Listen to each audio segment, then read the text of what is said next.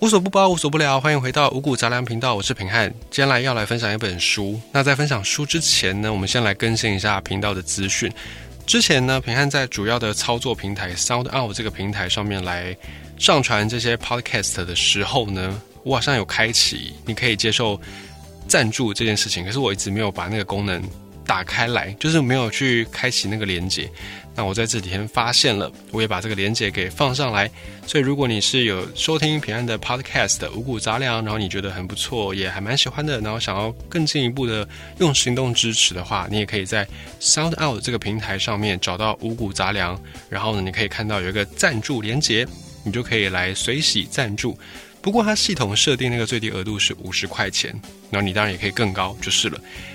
如果你是从别的平台收听到五谷杂粮的朋友呢，平安不确定是不是也可以显示那个赞助连接。那如果你是从其他平台来的朋友，你想要来支持用行动支持的话，你也可以搜寻 Sound Out S O U N D O N，然后从这个 Podcast 的平台找到一样五谷杂粮，然后你就可以找到赞助连接。这是在系统频道上面的一个更新，来跟大家先分享一下。那么今天来介绍这本书。大有来头，然后我觉得这本书也算是我自己还蛮喜欢的一本书，它叫做《自私的基因》。这本书是一九七六年的时候，有一个英国的学者叫做理查道金斯，他所发表的书籍，他到现在已经也有四十多年的历史。那这个书呢，《自私的基因》，它主要就是在讲演化这件事情。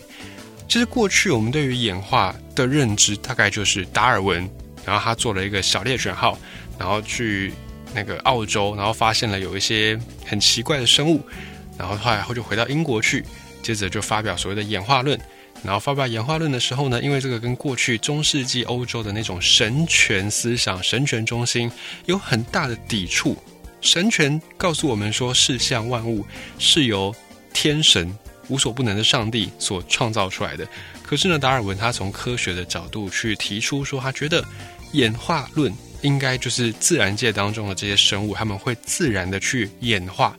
注意哦，演化论跟进化论是不一样的概念。正确的名词应该是演化论，因为达尔文认为演化这件事情，并没有所谓的好或不好，只有适者生存，只有不适者淘汰。所以演化本身它是一个中性的词，它并不一定代表着更好，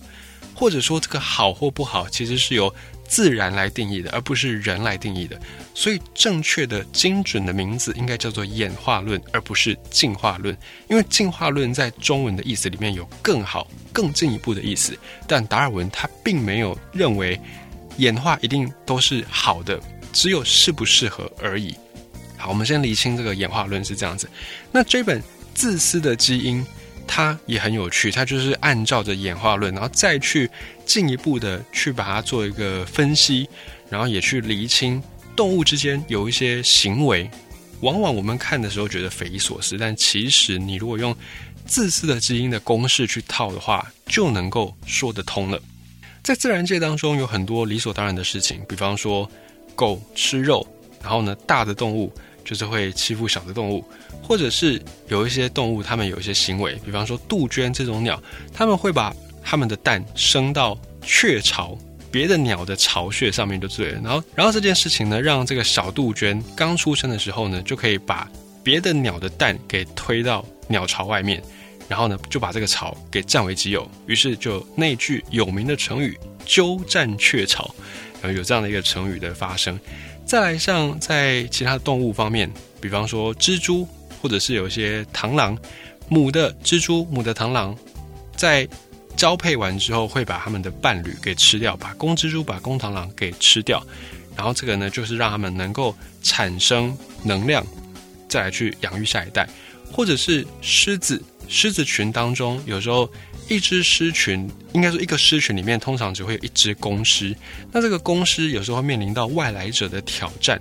那赢的挑战赢的那一方的那个公狮，他们就会把原本的狮群里面的小狮子给吃掉。类似这样的一个行为，很多时候呢，这些行为因为它都是利己不利他，所以我们会觉得啊，这个动物它们就是比较。低等的、低人一等的，就是人是比较高等的。人有道德，人有利他，可是动物呢，只有利己行为。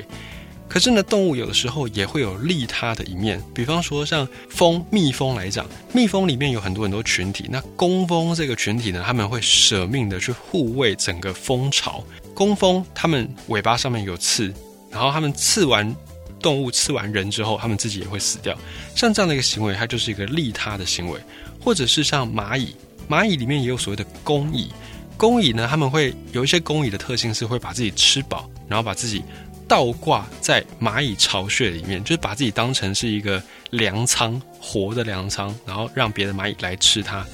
这种利他行为，有的时候呢，以我们人的观点去看，你会觉得哇，太伟大了，我们人可能还做不到。至于为什么动物之间的行为有这么大的差异呢？达尔文说：“物竞天择，适者生存。”有一些动物呢，它的演化出这种行为。以我们的观点来看，好像不是这么的好，但其实呢，确实它是为了自己的传播，它是为了基因的传播能够更加的顺利。比方说，像我们看到的动物的利他行为，工蜂为什么要去舍命护卫巢穴？如果你以个体来看哦，个体只要我不要被影响到，那这个蜂巢毁了，其实对我来说没有什么关系，我只要再飞到其他地方去就可以了，或者是这个蚂蚁。蚂蚁它为了要喂饱其他的同族，所以它让自己先吃得饱饱的，然后再让自己做出牺牲。如果以个体来看，我自己不要饿死就好了，其他的同族的人、同族的蚂蚁饿死跟我并没有什么太大关联。可是这个是因为我们用个体的单位去看。如果呢，你把生物的演化从群体，然后缩小到个体，再缩小到基因，那你就会发现这一切的利他行为。都很合理，为什么呢？这个就是这本书要提到的自私的基因。理查道金斯他所分享的一个言论，他就认为说，我们演化的过程当中，演化的基础单位不是一个种族，不是种族里面的个体，而是个体当中的基因。也就是说，演化的最基础单位是基因。而这个理论刚提出来的时候呢，也引发很多人的讨论。也让很多人觉得，哎，这个理论太前卫了。可是呢，以现在的这些观点来看，你会发现，这个自私的基因，它的说法其来有自，而且是有所本的。在基因的概念里面，为什么叫它自私的基因呢？其实这个自私，它并不是带有负面的意思。在这里，理查道金斯他所想要传达的自私是一个中性词汇，也就是这个基因，它是为了自己存活下去而考量的。并没有所谓的善或恶的差别，那这个基因它只有一个目的，所有在你身上的细胞里面的基因都只有一个目的，就是要让自己复制下去，让自己活下去。所以这个基因呢，要复制自己，然后再把自己的这个基因给散播出去，而且是健康的传达下去。那每一个人，或者说每一个动物，甚至是植物，像这种比较大的个体，我们都只能算是基因的。工具就是基因，它演化、演化、演化出来之后呢，演化出了动物，演化出了人，演化出了植物。那为什么要演化出这些包罗万象的物种呢？都只是为了要传导基因本身，都只是为了要传承、延续基因本身。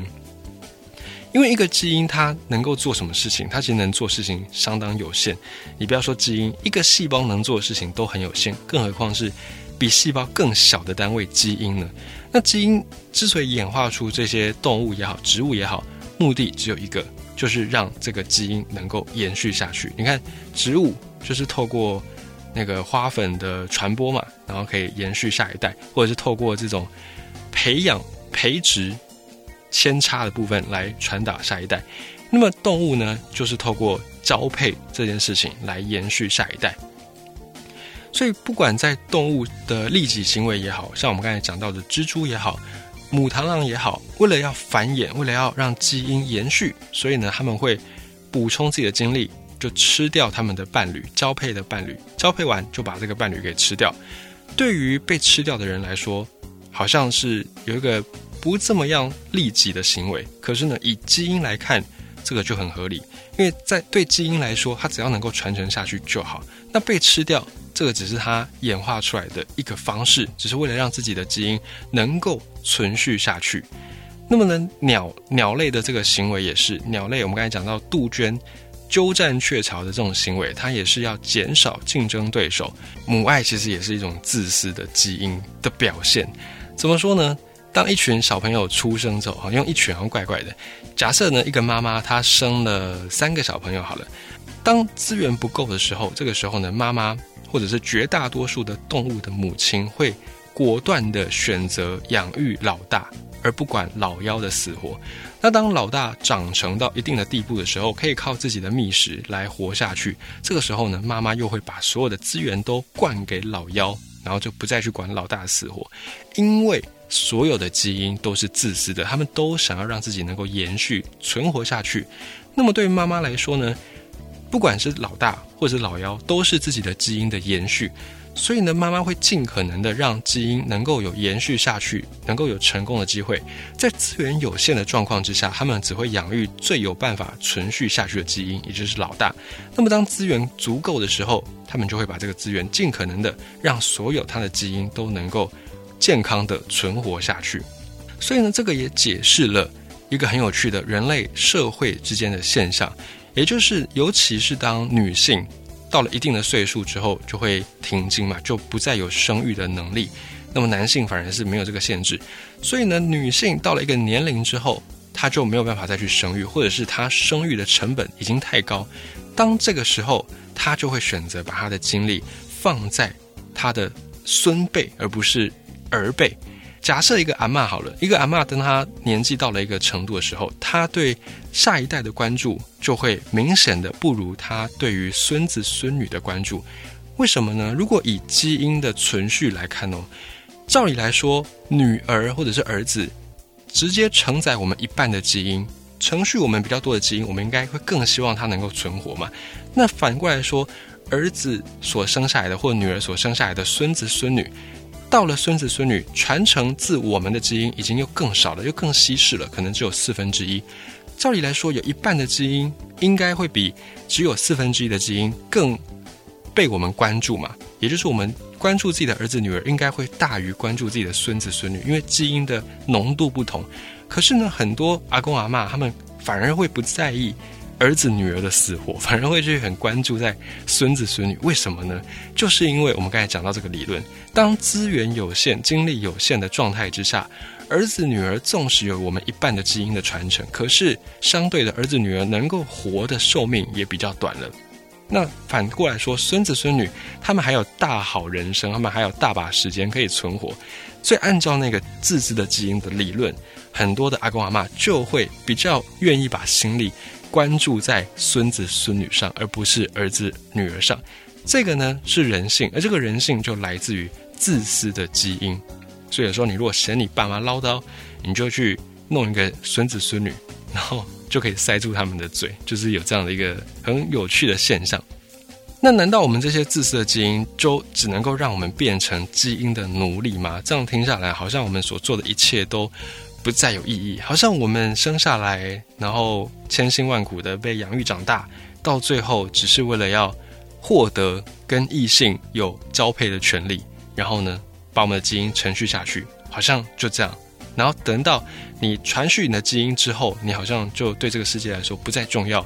你就没有存在的价值，好像变成这样很可悲的感觉。难道我们作为人？我们只能够被这些基因给奴役吗？难道我们只能够奉基因为主宰吗？未必。在这本书里面呢，理查道金斯他提出了另外一个跟基因可以互相抗衡的东西，叫做文化。在这本书里面有提到一个名词，叫做 meme，m e m e，就是迷音。迷音呢，到现在已经变成了一个新的定义。这个迷音在网络上面的意思呢，就是它。